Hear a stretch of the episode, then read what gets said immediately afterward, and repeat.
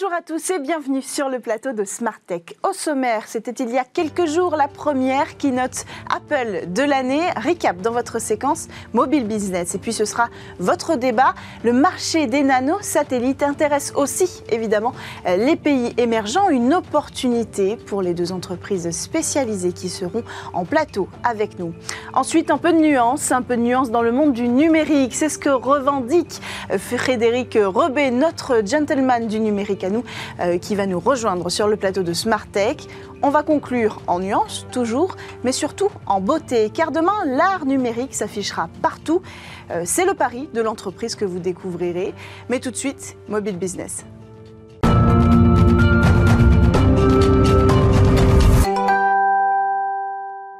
Mardi, c'était la première conférence d'Apple, une keynote virtuelle. Pour en parler, Joël Plat, professeur euh, d'innovation à Sciences Po, euh, nous a rejoint. Vous êtes aussi un ancien d'Apple. Euh, vous dirigez les Apple Store en France. Merci de nous avoir rejoints sur le plateau de, de Smart Tech. Merci à vous, bonjour. Alors, euh, au programme, pas d'annonce de lancement euh, mobile, ça, ça, pas, ça, se fait plutôt en début d'année, au mois de septembre. Donc, qu'est-ce qu'on a appris euh, avec cette keynote? Alors, c'est vrai que les mobiles, c'est en septembre parce que c'est lié à la fin d'année mm. et au business grand public. Le keynote de, printemps est un peu plus orienté pro. Donc, du coup, iMac, iPad Pro, euh, du soft, donc des produits qui vont aider euh, à, développer et à optimiser euh, la version iOS 14.5. Mhm. Donc des produits aussi assez chers qui dopent le chiffre d'affaires d'Apple sur un moment qui est un petit peu moins grand public justement, un peu plus, un peu moins volumique peut-être. Donc voilà, l'iMac c'est intéressant parce que c'est c'est le retour du, produit fétiche de Steve Jobs. En 98, les, les, iMac G3 sont lancés par, par Steve Jobs et en fait, bah, c'est les, les, vous savez les, les, iMac on appelle ça les bonbons avec des gros, des, gros tubes cathodiques de toutes les couleurs. Et voilà, donc ça c'est le retour de l'iMac euh, préféré de Steve Jobs, mais euh, cette fois il fait 11 mm. Donc extra fort. rien à voir avec. Euh, Juste bluffant. c'est une merveille de technologie parce que pour embarquer toute la techno qu'il faut pour, pour faire fonctionner une machine comme ça, bah, dans, dans 11 mm d'épaisseur, c'est une prouesse. Qu'est-ce qu'on a découvert d'autre? Alors, on a découvert quelque chose. Alors, pour le coup, on a découvert quelque chose d'intéressant qui, lui, est grand public, qui peut sembler inutile, mais qui est aussi euh, assez technologique. C'est AirTag. Mhm. Donc, c'est euh, une deux puces qu'on appaire en Bluetooth euh, avec une technologie euh, un peu plus complexe que, que, le simple Bluetooth, parce que ça va chercher aussi l'ultra wideband, c'est-à-dire quelque chose qui permet d'avoir une, une, de repérer euh, sur une carte, sur mon iPhone, l'endroit où peut être où peuvent être mes clés, mon sac, mon sac à main, ou toute autre chose. Donc on les colle sur les objets. Exactement. Alors on le colle où on l'attache. Et alors petit truc rigolo, la version Hermès du, du porte-clés AirTag est déjà lancée, 449 euros, alors que l'AirTag de base est à 39 euros. Donc euh, c'est quelque chose d'intéressant, c'est une technologie intéressante parce qu'elle vient chercher aussi sur cette logique d'Apple, Google qui ont voulu contribuer mm. euh, sur le tracking anti-Covid. Mm. Euh, et, donc c'était quelque chose d'utile. Ils n'ont pas toujours été compris et entendus. Et là, là on, fait, on a un produit qui est un peu inutile, mais, mais qui est quand même très techno parce que ça rend service. c'est surprenant quand même qu'Apple se lance dans ce, ce genre de produit alors oui et non. En fait, depuis 4-5 ans, Apple développe l'activité accessoire hors device habituel, euh, iPhone, Mac, euh, mm. iPad. Mm. Et, cette activité, elle est non seulement, elle, finit par peser 25 à 30 du business, de même que les services ont été beaucoup développés par Apple depuis quelques années. Euh, et puis cette activité est ultra rentable et puis ultra valorisé par les investisseurs et les actionnaires euh, parce que bah, euh, c'est quelque chose qui renouvelle euh, la dépendance à mm. l'iPhone qui est la grosse problématique de, de, Tim Cook depuis la disparition de Steve Jobs. Alors, est-ce qu'on peut avoir un mot sur les softwares? Vous en avez parlé. la, plus, la plus grande, la plus belle annonce côté software, c'était quoi? Alors, le soft, le soft sur ce keynote a été euh, euh, présent, omniprésent, mais pas de façon très directe. Mhm. En fait, pourquoi? Parce qu'en fait, le, sujet du soft, ça va être la WWDC qui aura lieu le 6 juin. La Worldwide euh, Développeur. voilà, qui réunit conférence tous les développeurs du monde, etc. C'est le business model, le cœur du business model d'Apple, hein, parce que c'est l'appairage entre le hard et le soft dans un univers ultra rentable, parce que toutes ces, toutes ces, toutes ces apps développées sont, bah, sont, sont le cœur de la fusée du réacteur pour Apple. Donc euh, iOS 14.5, la dernière version, en, en train d'être d'être euh, en release, enfin euh, libéré, si mhm. j'ose dire, euh, arrive. Et, donc dans cette dans ce keynote, on en a parlé à travers l'Apple TV 4K, on en a parlé à travers l'iPad Pro parce qu'en fait l'iPad Pro va être compatible en 5G. Mhm. Donc là il y a de gros enjeux de soft. On en a parlé à travers les puces qui sont qui sont comprises et incluses dans tous les produits dont on a parlé. On a parlé de du donc de, de, ce tracker avec les, les, les AirTags euh, qui repose sur le soft, sur une interface logicielle qui permet de savoir partout dans le monde où est, mon, où est le produit que j'ai pu égarer, que j'ai pu perdre, grâce au réseau du, petit milliard d'iPhone vendus et qui servent de relais. Euh, on en a parlé euh, via AirPod, Apple Podcast. Oui. Apple Podcast Plus. C'est notre, notre sujet suivant. Voilà, qui, est, qui est un sujet soft. Donc c'était une belle mise en bouche pour les WWDC. Et c'est rassurant pour les développeurs, c'est rassurant pour les professionnels.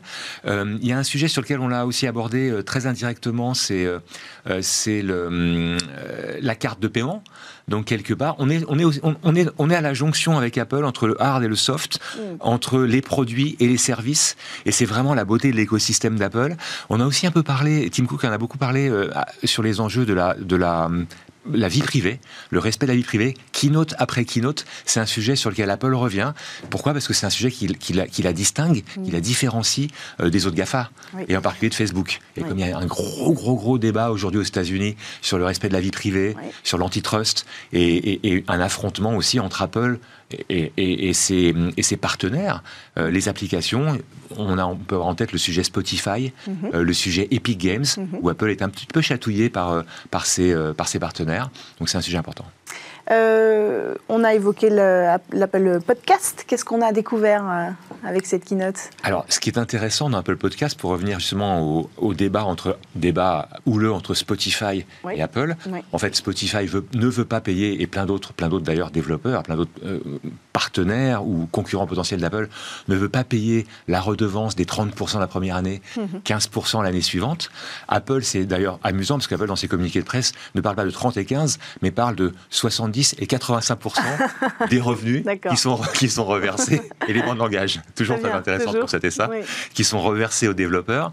Et en fait, ce qu'on a appris ces derniers temps, euh, c'est qu'Apple rémunère un cent euh, de, la, de la musique jouée, mm. tandis que Spotify rémunère de l'ordre de 0,03 cents. Donc ça, c'est déjà un, point assez mm-hmm. intéressant. Mm. Euh, ce qu'on a appris donc dans Apple Podcast, bah, c'est que finalement, paradoxalement, Apple reprend le modèle de Spotify, qui, qui est un modèle de, de, de, de, euh, gratuité du podcast avec de la pub, ou un modèle freemium sans pub. Et c'est exactement le modèle que qu'Apple propose. Apple va plus loin, puisqu'en fait, pour 5 euros dans les pays anglo-saxons dans un premier temps, ce qui est la cible d'Apple finalement euh, sur les nouveaux produits, hein, sur typiquement euh, Apple Card, mm. la carte de crédit, Apple Fitness. On a démarré dans les pays anglo-saxons, donc de la même façon pour, pour podcast. Eh bien, euh, Apple autorise un accès illimité au podcast pour 5, de l'ordre de 5 dollars ou 4,99. Mm. Voilà, donc c'est la proposition de valeur. Un truc intéressant quand même à noter, c'est qu'Apple souvent se développe grâce à ses rachats grâce à sa croissance externe. Et en fait, Apple a racheté une, une start-up qui s'appelle, je crois, euh, euh, Scoot, Scoot FM, de mhm. mémoire, en, en, octobre, en septembre, et qui, qui, lui a permis donc de euh, lancer ce produit, comme elle l'avait fait quand, elle a racheté, quand Apple a racheté Beat et Beat Music, mhm. pour renouveler et relancer Apple Radio. Qu'est-ce que ce Launchpad il raconte de la santé d'Apple globalement? Ah, c'est une, question intéressante. En fait, en fait ce, ce, ce, ce keynote, il intervient euh, quasiment deux mois après l'annonce des résultats du premier trimestre d'Apple, donc du trimestre échu à fin décembre, mm. et dix jours avant les prochains résultats, donc les résultats du, deuxième trimestre, qui arrive le 28 avril. Et entre les deux, on a eu l'Assemblée euh, générale des actionnaires. Alors, ce, ce, keynote raconte, je pense, le fait qu'Apple a, besoin de garder euh, un lien avec, ses, avec sa, son écosystème, sa population, sa communauté. L'année dernière, on a eu cinq keynotes digitaux Là, c'est le premier keynote digital de l'année et il y en aura sans doute d'autres. Euh, ça, ça, raconte aussi le fait que l'entreprise continue à vouloir développer des produits et des, et des expériences exceptionnelles.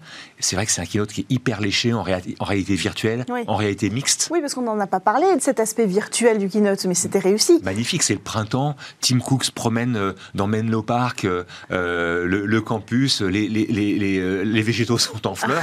c'est juste exceptionnel. Donc, donc Apple n'a pas parlé dans ce keynote de, de réalité virtuelle mm. ou, ou, de réalité mixte, plus exactement dans, dans le vocabulaire d'Apple, mais c'est sans doute the next big thing des prochains mois. Et puis, euh, bah, la santé d'Apple, elle est exceptionnelle parce qu'en fait, tous les produits qui ont été lancés pendant ce keynote euh, ont connu des croissances à deux, à deux digits depuis un an, ce qui n'était pas arrivé depuis très longtemps sur le Mac et sur l'iPad. Mm. ça marchait plutôt pas mal pour le pour l'iPhone, mais même l'iPhone, c'est alors on n'a pas parlé de, l'iPhone Mauve qui a été lancé aussi pendant ce keynote, c'est un petit clin d'œil, mais ça, ça traduit la santé d'Apple et en particulier sur l'iPhone parce que l'iPhone 12 5G, c'est un succès interplanétaire. 90 millions d'unités vendues euh, en 4 mois. Et à noter, Apple a repris la première place sur le dernier trimestre euh, des fabricants euh, mondiaux de téléphones, dépassant Samsung. Et, sur le cumul annuel, Apple est en passe de reprendre la deuxième place face à Huawei qui bien sûr a eu des problèmes par ailleurs. Hmm. Donc ça, raconte vraiment la santé économique et du modèle d'Apple, hein, qu'on dit, qu'on dit morte depuis longtemps.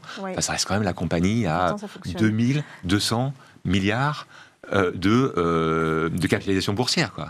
La première à avoir crevé les 1000 milliards, les 2000 milliards, et là les investisseurs disent, et les, analystes disent, les 3000 milliards pour l'année prochaine. Bon, bah, ce sera le mot de la fin, cette euh, perspective. Merci beaucoup Joël Plat, professeur d'innovation à Sciences Po, d'être venu sur le plateau. Je rappelle aussi que vous étiez hein, en charge des Apple Store en France. On poursuit quant à nous avec le Tech Talk du jour.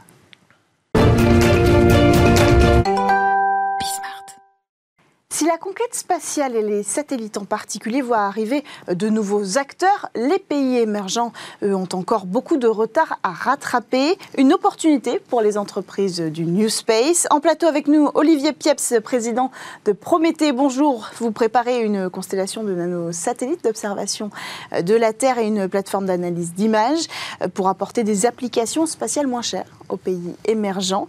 À vos côtés, Philippe Gauthier, président d'Emeria, une entreprise spécialisée dans la conception, la fabrication et l'assemblage euh, de satellites. D'ailleurs, vous accompagnez Prométhée, il faut le dire, dans la conception euh, de ces nanosatellites. Bienvenue à, tous les deux sur le plateau de Smart Tech. Bonjour Cécilia, merci. Alors pour commencer, Olivier Piefs, pourquoi le marché des pays émergents représente-t-il une opportunité euh, pour vous? Bah alors tout d'abord, c'est la fameuse idée que nous vivons dans un seul monde, que nous partageons le même monde, qui est un peu une, une utopie des années 70 mais plus seulement, puisqu'on le vit tous. Hein. on a vu avec le Covid-19, hein, le pangolin à Wuhan vit la 5e avenue, même un pays qui est, euh, voilà, qui est, persuadé, America Great Again, qu'il y a des frontières, qu'on arrête le dérèglement euh, climatique. Et eh ben non, euh, il y a une notion d'interdépendance. Mm. Hein. on voit maintenant que le local impacte le global. Et pour régler les problèmes locaux, on a besoin aussi d'une vision globale. Hmm. Donc ça veut dire vraiment qu'il y a cette notion de co-responsabilité. Nous partageons le même monde. Et donc les pays africains, latino-américains, eh ben, sont font partie du même système hmm. et interagissent directement avec notre vie quotidienne euh, de Parisiens, de New-Yorkais. Hmm. C'est pour ça qu'il y a une nécessité d'aller aussi euh, de ce côté-là. Mais alors, de quel pays on parle? Parce qu'on ne parle plus de la Chine et de l'Inde, par exemple, il faut bien le préciser, euh, qui, eux, ont rattrapé d'une certaine façon leur retard. Bien sûr, ça reste des clients, mais de quel pays émergent on parle là, qui essaie de, de s'emparer du marché? Philippe Gauthier, peut-être? Bah, les grandes zones, en fait, les grandes zones, c'est l'Afrique, euh, l'Amérique du Sud, euh, et puis, euh, et puis l'Asie, en particulier l'Asie du Sud-Est. Euh, en tous les cas, euh, comme on le disait, Prométhée euh, et Emeria sont de, jeunes sociétés, donc on est aussi au début d'une histoire. Rien ne nous interdit de penser que qu'on travaillera pas un, jour avec la Chine. Mais vous avez raison, vous avez raison. C'est pas forcément le, La Chine avance bien toute seule. C'est ça que je veux dire. La Chine et l'Inde avancent bien tout seuls. ils, bien sûr. Ils vont avoir des partenaires, mais bien sûr. là, là, il est question de ces pays qui ont besoin d'aller chercher des entreprises comme la vôtre. Mais pour répondre à quels besoins D'ailleurs, ça c'est ma question suivante. Pourquoi aujourd'hui il y a des pays qui ont besoin de s'équiper en, en nanosatellites? Je, vais répondre en deux volets. le premier, c'est qu'il y a un nombre de pays qui clairement ont une appétence pour la souveraineté, mhm. souveraineté numérique, digitale, et puis souveraineté spatiale. Euh, donc ça, c'est la première chose. La deuxième chose, c'est que euh, bah, il y, a, des acteurs dans le spatial, il y a des grands satellites, et il y a un certain nombre de pays qui créent des agences spatiales, qui ont donc une ambition spatiale, mm. mais qui n'ont pas les moyens d'acheter les grands systèmes.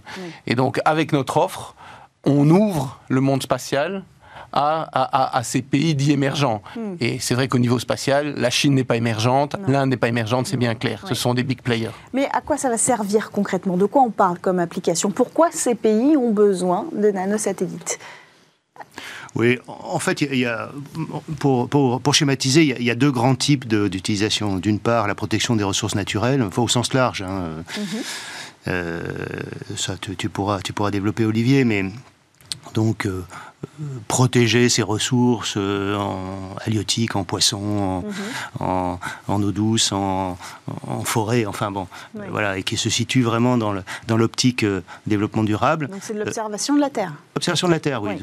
avoir ses propres données qui soient fiables, qui soient les siennes pour, pour garantir qu'elles ne sont pas trafiquées, qu'elles ne sont mhm. pas. D'où la souveraineté. D'où la souveraineté. Mhm. voilà, se faire sa propre opinion soi-même de, de, de, la réalité des choses, indépendamment de tout ce qui peut être amené par d'autres pays qui peuvent avoir des intérêts contradictoires ou factions, enfin bon, parce qu'il y a des mhm. pays qui, ont une certaine forme de complexité aussi.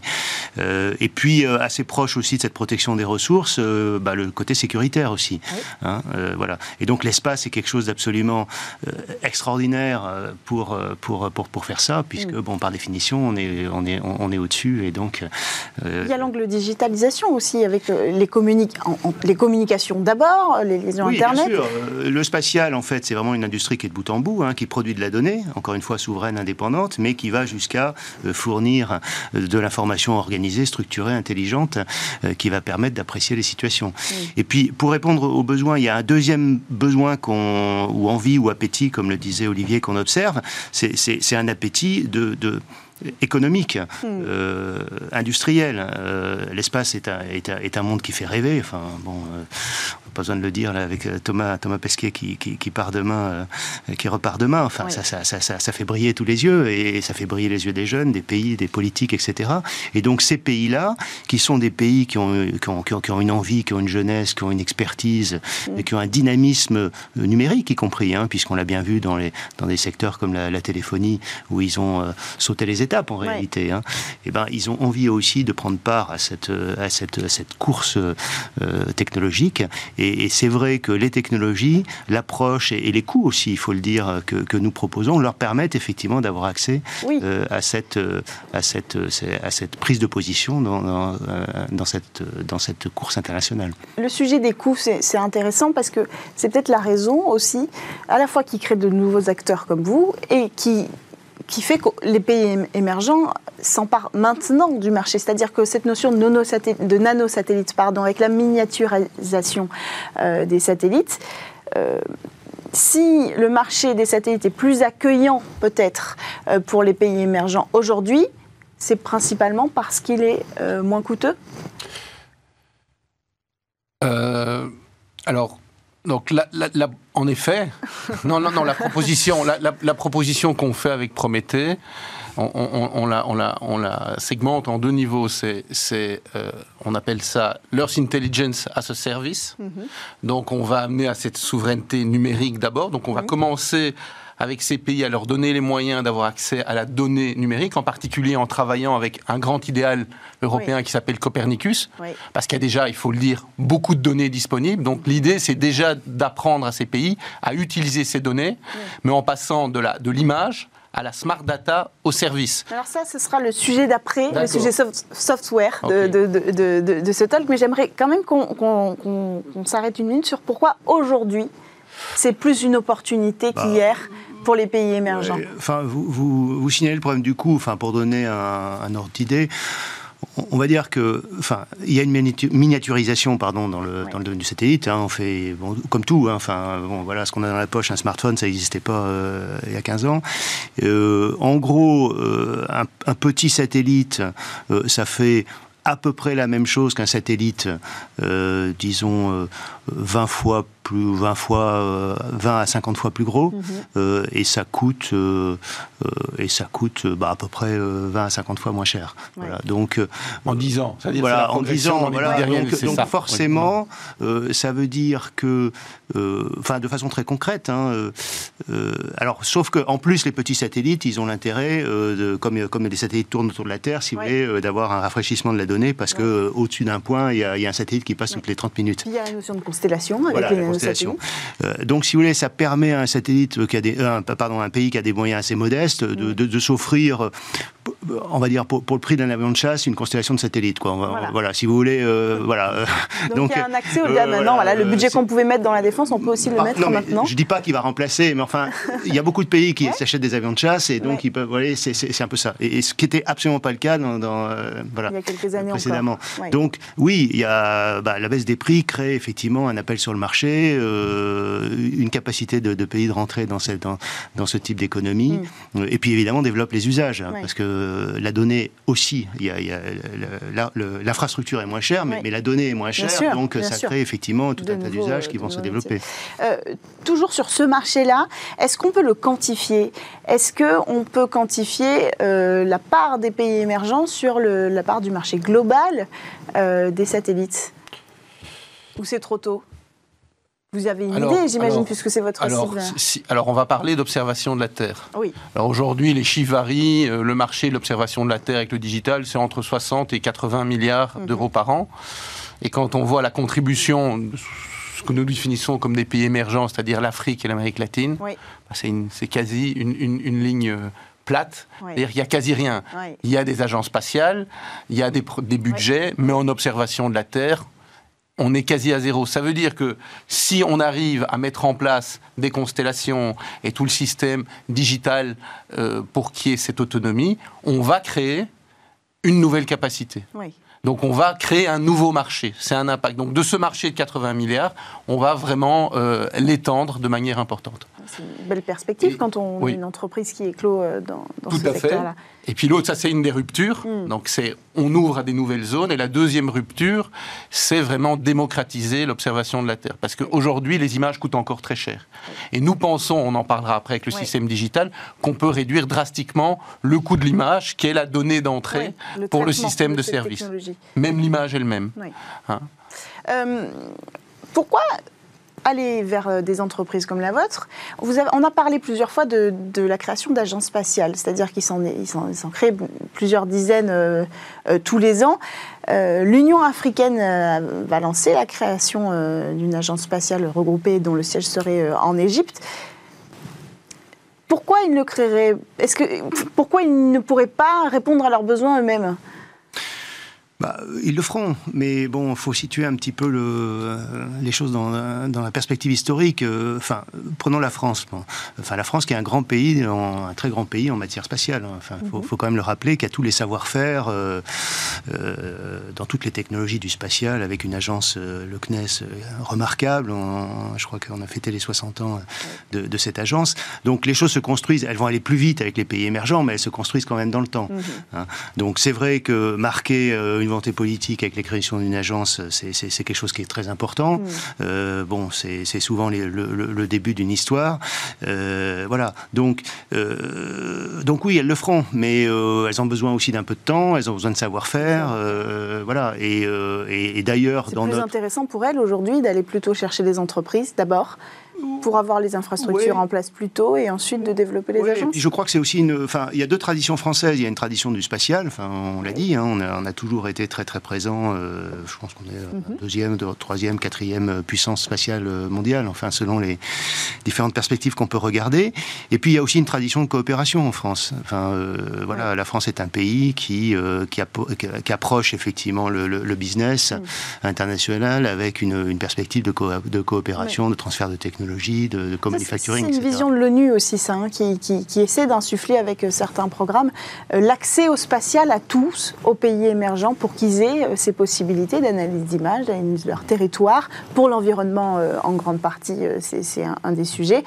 donc il y a déjà en place des choses pour pousser ces pays émergents vers le secteur du spatial et des satellites. Oui, je pense que dans les, dans, dans les discussions que, que, nous avons en ce moment avec, avec ces pays, euh, euh, on a aussi des discussions avec le tissu économique, avec, euh, avec des PME, avec mm. des sociétés qui sont soit dans le domaine électronique, soit dans le domaine mm. du, du, du, plutôt du oui. traitement numérique. Voilà, et on a envie, on pense qu'effectivement c'est un formidable levier, levier de, de, développement, y compris pour nous, que cette envie de, de ces pays de, de bâtir un écosystème. Alors Olivier Pieps, on, on, y arrive. Il y a euh, la proposition hardware, si j'ose dire, avec euh, les, les, satellites. Et donc vous, vous parlez aussi de d'investir cette deuxième, euh, ce deuxième marché qui va être le software, c'est-à-dire proposer les compétences numériques, digitales, de développement qui vont avec les compétences les acquis satellitaires, si j'ose dire. Mais tout à fait, parce que dans, dans, nos discussions avec les différents pays, il y a une vingtaine de pays qui, qui nous ont contactés cette velléité à coopérer est très importante. Donc aller dans des AIT pour le satellite, pour faire des choses ensemble, et on discute, mettre des ingénieurs africains, euh, d'Amérique latine chez nous, faire des activités, produire chez eux, c'est en discussion, ça les intéresse. Mais il est évident que quand on prend par exemple l'Afrique, mm. aujourd'hui, euh, il y a une dynamique digitale extrêmement important. Peut-être l'industrie lourde et progresse, mm. mais plus doucement. Par contre, l'industrie digitale, on a des experts, on a des programmeurs, etc. Donc il y a cette volonté de mettre en place ce qu'on appelle notre plateforme digitale, donc le euh, Earth Intelligence as a Services, donc qui a pour but d'aller prendre l'information et d'agréger de l'information, donc de l'information in situ, de l'information qui vient de Copernicus, mm -hmm. d'autres partenaires, d'autres constellations françaises, mais tout ça pour en sortir des services. Euh, les Africains, nos partenaires africains sont très intéressés et tout à fait capables d'être formés et, et, et, de très vite devenir autonomes là-dedans. On parle d'autonomie euh, numérique. Oui. Alors il faut voir aussi qu'il y, y, a un double impact, c'est-à-dire que si on travaille avec eux sur de l'intelligence artificielle, du cloud, big data, du traitement d'images, ce sont aussi euh, des expertises fondamentales pour le développement de leur industrie.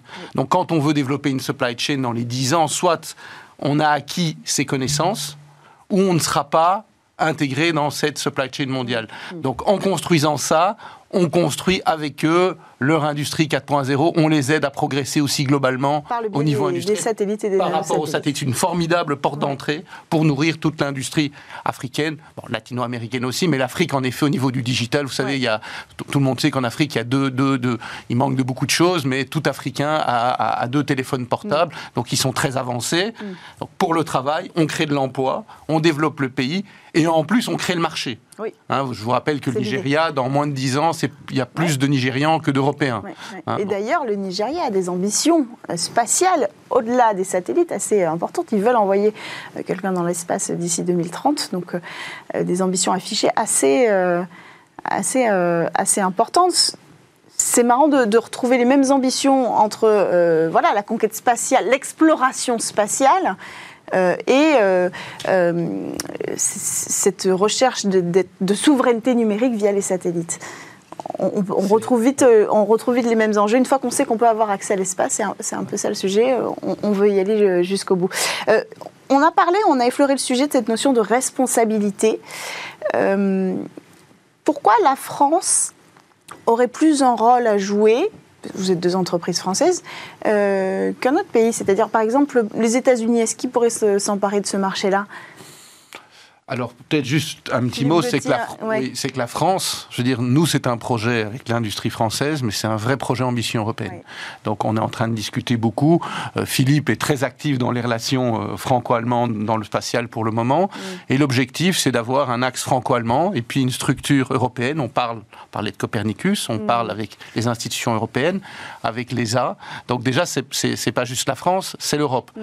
Et je pense que les États-Unis, il faut une identité européenne. Mm. Il est important, et les pays sont très sensibles à ça, évidemment. Vous connaissez des, des problématiques type l'ITAR, l'indépendance, être sûr de pouvoir avoir le contrôle et son autonomie, quelque part, parfois, avoir une solution autre qu'une solution américaine, intéresse beaucoup de pays. Et dans ce cadre-là, l'Europe et la France. Plus de confiance, en fait, c'est une question de confiance aussi, de crédibilité, peut-être Peut-être, de confiance et de valeur. Et d'autonomie. On laisse beaucoup plus d'autonomie. On, a, on a des coopérations plus ouvertes. Je sais pas.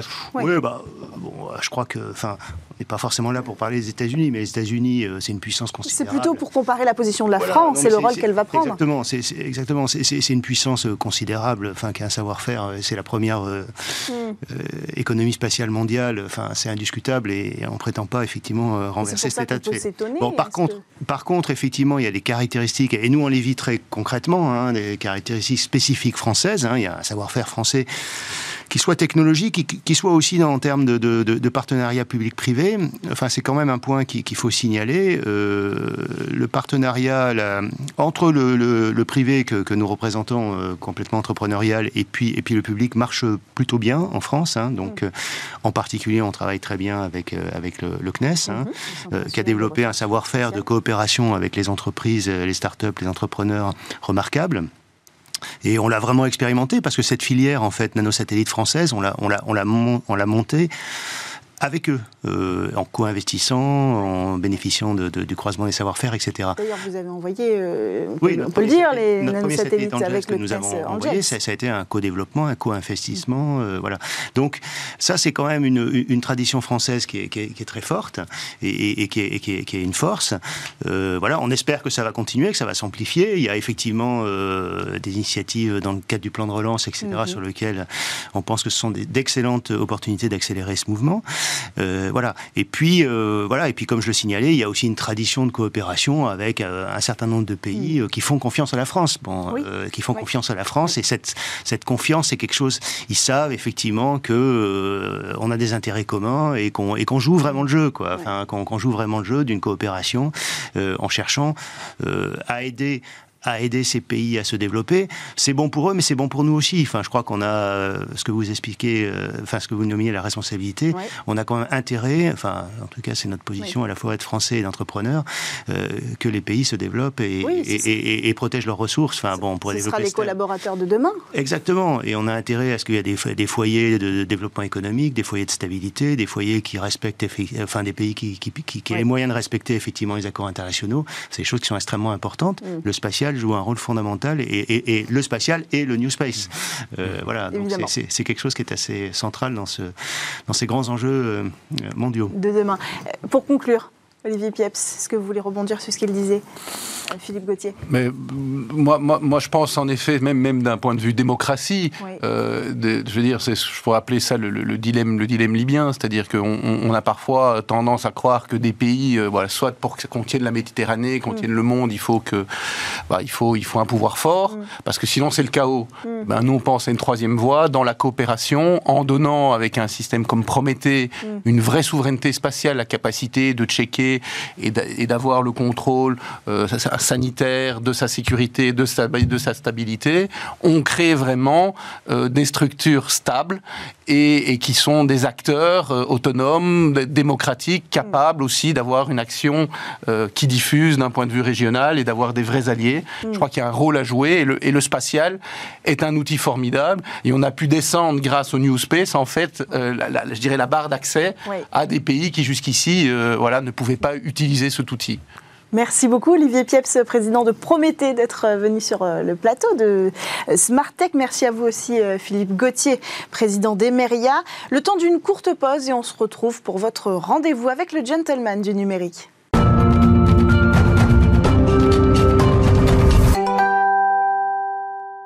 On retrouve notre gentleman du numérique, Frédéric Rebet, président de l'agence Le Chiffre et auteur d'un livre qui vient tout juste de sortir, Frédéric, euh, qui s'appelle Les propos d'un aspirant gentleman, qu'on voit à l'image euh, en ce moment même. Et donc c'est un recueil qui met en relief la singularité du gentleman, pour, pour le résumer. Bienvenue sur le plateau.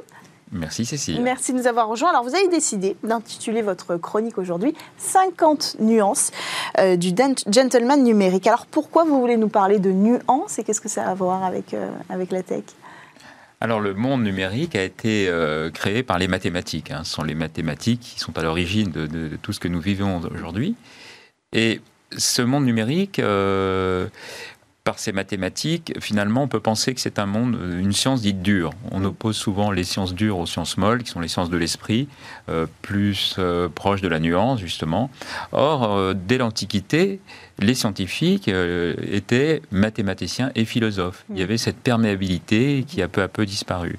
Et même encore euh, à mi-chemin, c'est-à-dire il y a en l'an 1000, euh, Omar Khayyam, qui était mathématicien mais aussi poète, et qui a influencé nos Français comme...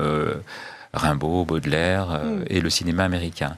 Donc on va le voir, la mathématique et la nuance finalement sont imbriquées. Alors comment un gentleman va gérer au mieux cette nuance pour la remettre au cœur du numérique? Alors aujourd'hui, la, nuance est, éjectée. Est éjectée euh, simplement par le fait euh, mécanique de l'algorithme, car l'algorithme, lui, travaille sur l'occurrence, mhm. sur la répétition. Donc plus vous allez répéter certaines choses, plus vous allez le dire d'un ton péremptoire, plus finalement vous allez monter dans ces moteurs de recherche. Et ce flot d'informations qui vous, qui vous tombe dessus, euh, bah, vous n'avez pas la capacité de le gérer. Donc elle parle euh, la, non-nuance euh, à la prévalence. Comment on peut apporter cette nuance comme un bénéfice Comment on retrouve les bénéfices de cette nuance-là et qu'est-ce que ça va apporter finalement d'ailleurs eh ben, l'innovation euh, qui a créé tout, ce qu'on vient d'évoquer, ce, monde numérique, finalement, ces pionniers étaient beaucoup plus nuancés euh, qu'on l'imagine. C'était des gens curieux euh, et très ouverts. On peut prendre pour exemple Ada Lovelace, hein, c'est une femme, c'est elle qui est finalement à l'origine de l'ordinateur. Elle a pris la machine à tisser, donc qui est une machine organisée, euh, pour en faire une sorte de calculateur, euh, création de l'ordinateur. Hmm. Mais Ada Lovelace, c'était aussi la fille de Lord Byron, qui était un poète britannique. Mhm. Donc vous voyez que tous ces pionniers avaient, avaient en eux une forme de poésie et donc de nuance. Et même Steve Jobs, euh, lorsqu'il a créé Apple, bien sûr, mais il a récupéré des éléments qui étaient là, que personne n'avait vus, et il en a fait une utilité, comme la souris, par exemple. Euh, Claude Bernard, qui est un scientifique français, hein, c'est un peu l'inventeur de la médecine expérimentale, il dit euh, ceux qui ont, qui ont des idées euh, trop arrêtées, finalement, ne sont pas bien armés pour faire des découvertes. Mm. Ceux qui ont des convictions trop fermes. Donc cette souplesse, cette nuance, elle est nécessaire à l'innovation. C'est presque le doute aussi. Exactement. On le, pourrait le, comparer au voilà, La nuance est la corollaire du doute. Il faut mettre du doute euh, dans son quotidien.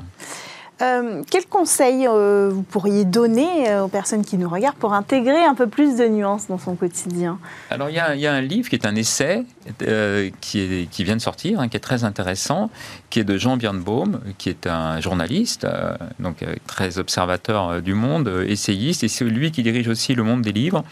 Il vient de sortir un livre sur le courage de la nuance. Et j'aime beaucoup cette notion de courage, parce que si la nuance euh, évoque une certaine délicatesse, euh, il faut néanmoins du courage. Lui, il s'inquiète, il dit, mais finalement, euh, aujourd'hui, on oppose slogan à slogan. il dit, mais même on pourrait être dans un monde où une forme de cruauté se développe. Donc il faut, il faut reprendre de la complexité. Donc voilà, un, livre intéressant, en tout cas un essai. Et c'est toujours bien d'avoir des essais, de porter réflexion comment vous concluriez ces 50 nuances euh, du gentleman numérique? Vous voulez dire par une phrase Oui, oui, oui. Alors on peut, moi il y a cette, euh, cette phrase que j'aime beaucoup de Mark Twain euh, qui nous dit que le danger finalement, c'est pas ce que l'on ignore, c'est ce que l'on pense certain et qui ne l'est pas. Ce sera une belle conclusion. nous rappeler toujours d'inclure la nuance dans nos réflexions et dans les réflexions qui encadrent aussi la tech et le numérique. Merci beaucoup Frédéric Robet, président euh, de l'agence Le Chiffre et auteur du livre qui vient de paraître, Les propos d'un gentleman du numérique. On termine quant à nous cette émission avec votre séquence et demain.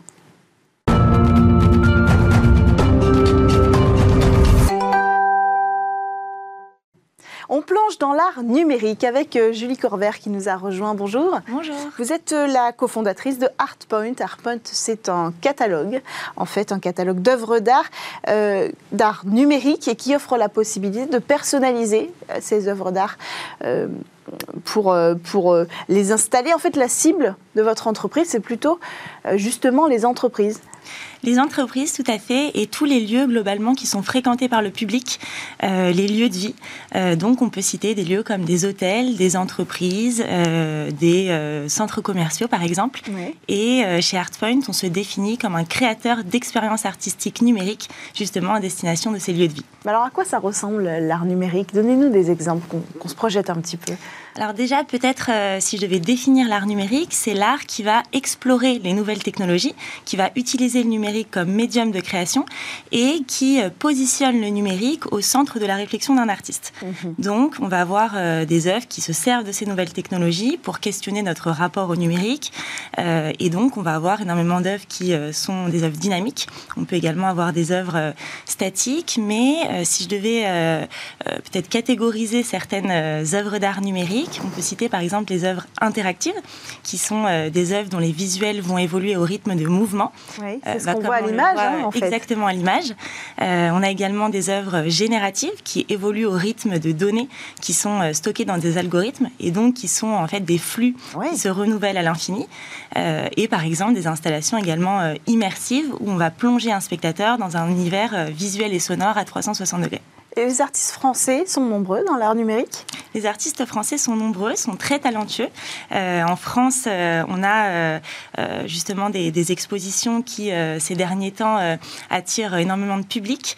mais c'est vrai qu'à l'étranger, il y a aussi énormément de, succès, notamment au Canada, aux, États-Unis, en Israël. Mais la France également commence à suivre ce mouvement en termes d'art numérique. Mais alors, c'est la dimension de ces œuvres qui fait que vous ciblez pas forcément le grand public et les particuliers euh, disons que notre euh, ambition, ça a été dans un premier temps d'essayer de, viser des lieux assez fréquentés pour donner euh, plus de poids à ce nouveau courant, plus d'impact, gagner en visibilité. Et bien évidemment, à terme, on aimerait toucher le grand public et pouvoir ponctuer le quotidien de milliers de personnes grâce à L'idée, c'est qu'on puisse collectionner l'art numérique comme on collectionne l'art classique, si j'ose dire, qui englobe toutes les autres formes d'art, en fait. Euh, est-ce que demain, l'art numérique remplacera les tableaux? Euh, l'art numérique ne remplacera pas les tableaux. En revanche, euh, aujourd'hui, on a une réelle multiplication des écrans euh, dans le monde. On voit que tous nos lieux de vie regorgent d'écrans, l'espace public regorge d'écrans, et les écrans sont un parfait support de diffusion pour les œuvres d'art numérique. Donc, nous, on a l'intime conviction chez Artpoint que l'art de demain sera en partie digital, hmm. que les outils, les, les, les, artistes vont continuer à explorer les outils que leur offre leur époque, et que justement, tous ces écrans seront habillés euh, de euh, contenu artistique numérique, ce qui permet aussi de démocratiser l'accès à l'art. Euh, mais l'art numérique, pour moi, ne remplace pas des courants plus traditionnels. Ce sont juste des artistes qui s'approprient des outils actuels. Vous l'avez dit, ce sera le mot de la fin. Démocratiser l'art, c'est un des rôles principaux de l'art numérique aussi? Tout à fait. On a un aspect assez ludique dans l'art numérique qui s'inscrit parfaitement dans l'ère du temps, dans l'ère de l'expérience et qui permet effectivement de démocratiser l'accès à l'art euh, au mm. plus grand nombre. Merci beaucoup euh, Julie Corvert, euh, cofondatrice de Artpoint, d'être venue nous présenter votre entreprise qui un catalogue d'œuvres d'art, d'art numérique en particulier.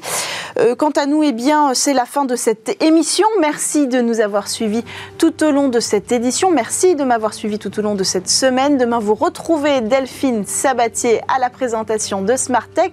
Moi aussi, je vous retrouve demain pour une chronique Rendez-vous dans l'espace. Tout de suite, c'est l'heure du lab. À demain.